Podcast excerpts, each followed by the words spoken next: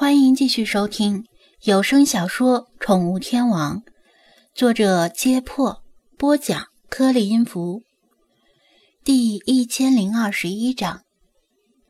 喵了个咪的，人类里的变态真他喵的多！弗拉基米尔半拖半拽的黄白小猫跑进绿化带，东拐西绕，确定那个血小板没有跟上来，这才停下，松了一口气。黄白小猫咂了咂舌头，舌尖上还残存着一点烤肉味薯片的味道。虽然它没有吃进去，只是舔了一下。弗拉基米尔看了一眼无欲无求的他，无奈地说道：“看来有钱有闲的主人收养你也不太保险呐。有钱有闲的人，阶级成分大多是为富不仁的地主。”看刚才那人脑满肠肥的样子，大概就是。所以说啊，还是要有钱有闲的进步人士才能养猫。这他喵的比鸡蛋里挑骨头还难。他发了一顿牢骚，顿觉自己失态，赶紧深吸一口气，自言自语道：“牢骚太盛，防肠断；风物长宜放眼量。”像那样的变态，迟早会自绝于喵民的。小鬼，你也表个态，想要什么样的人把你带回家呢？他推了推黄白小猫，并且在刻意避免提到“主人”这个词。黄白小猫懵懂的晃晃脑袋，像是不明白他的意思。也难怪，黄白小猫一出生就是流浪猫，根本没接触过人。想明白这点，弗拉基米尔更觉得棘手。总不能站在大街上与每个人确认眼神，以求遇到张子安说的演员吧。更何况，这只黄白小猫的眼神很飘忽，一会儿看这里，一会儿看那里。弗拉基米尔没有气馁，但有些焦虑。他和其他流浪猫约好了集合地点和和时间。虽然流浪猫的时间观念存疑，但他还是不想迟到。最后再试一次吧，这次一定要有万全的把握，既有闲又有钱，还要是进步人士。前两者的标准可以适当放低，但最后一点不能妥协。就算多花一些时间，也要一次成功。他制定了这次的行动方针，不过这样的人从哪里找呢？弗拉基米尔正在犯难，突然看到前面有一辆私家车停在路边，车里悠闲地走出一个年轻妹子。即使他不认识那辆豪车的品牌，也不认识她身上满身的名牌，但至少能够看出衣服的材质、做工和设计都不同凡响，平淡中恰到好处地透露着奢华。再加上他手指和手腕上闪闪发光的金属和宝石饰品，他断定这一定是个有钱人。俗话说“相由心生”，这个妹子脸型姣好，气质也不错，看上去不像血小板那样变态。他也拿着一部手机，但没有紧盯着看，只是在响起信息提示音的时候才低头看一眼，轻声哼着歌。向旁边的一座高级公寓走去。弗拉基米尔侦查过路线，知道这座高级公寓是滨海市顶级公寓之一。虽然不像联排别墅和花园洋房那样显眼，但这座公寓的安保措施是非常严密的。若非是公寓的住户，但混进去难如登天。是专门为那些喜欢住在市中心的。有钱人准备的，他当机立断，半拖半拽着黄白小猫向年轻妹子跑过去，必须在她进入公寓之前拦住她，否则就麻烦了。就算这妹子也是充满小布尔乔亚的低级趣味，也只能忍了。年轻妹子刚一脚踏上公寓前的台阶，眼角余光里突然有黑影一晃，把她吓了一跳。以为是有坏人出现，不过实际上只有两只猫连滚带爬的跳到台阶上，一只大，一只小。大的是蓝色，小的是黄白色。蓝的那只在黄白色的那只不下来时，总会揪着它后颈的毛拉一下。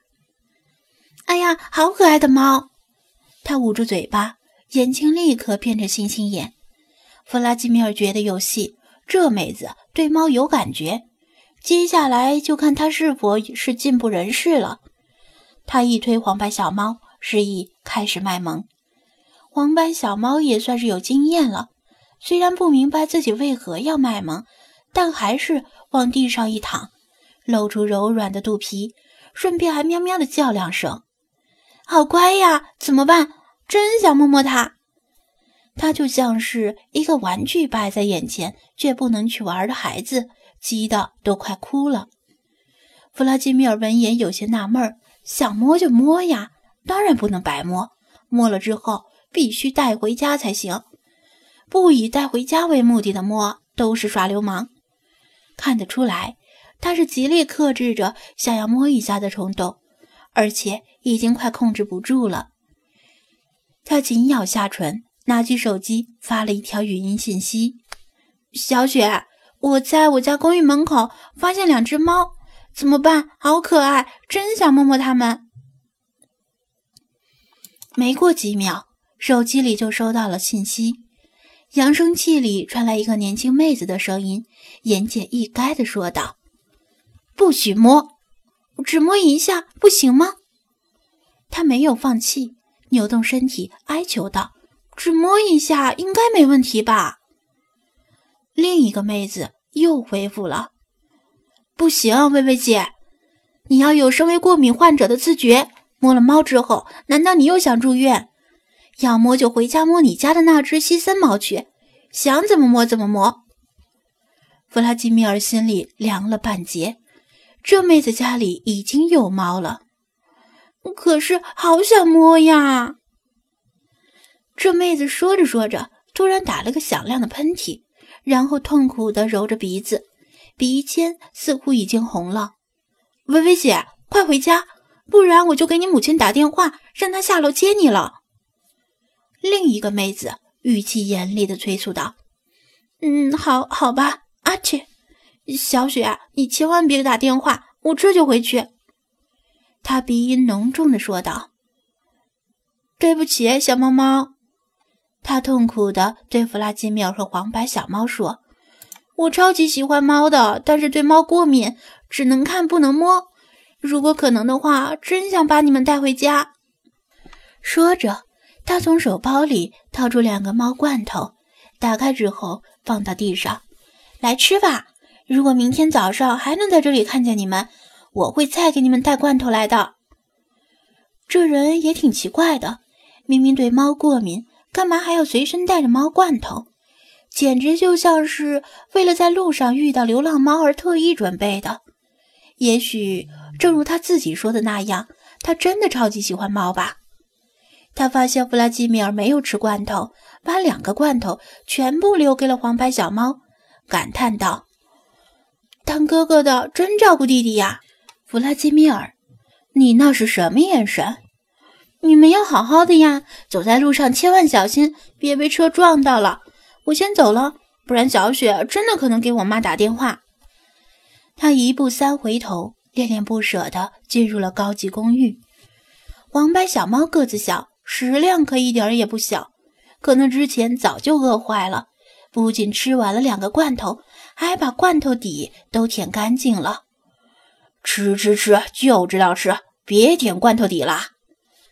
弗拉基米尔揪着他后颈的毛，把他拎起来。这个动作是他跟张子安学会的，因为他听说猫后颈的那块区域很特殊，无论再不乖的猫，只要捏住它的后颈拎起来，都会乖得像个公仔。当然，有菲娜在店里。再顽劣的猫进了店也会安静下来，因此张子安没有多少施展这个手法的机会。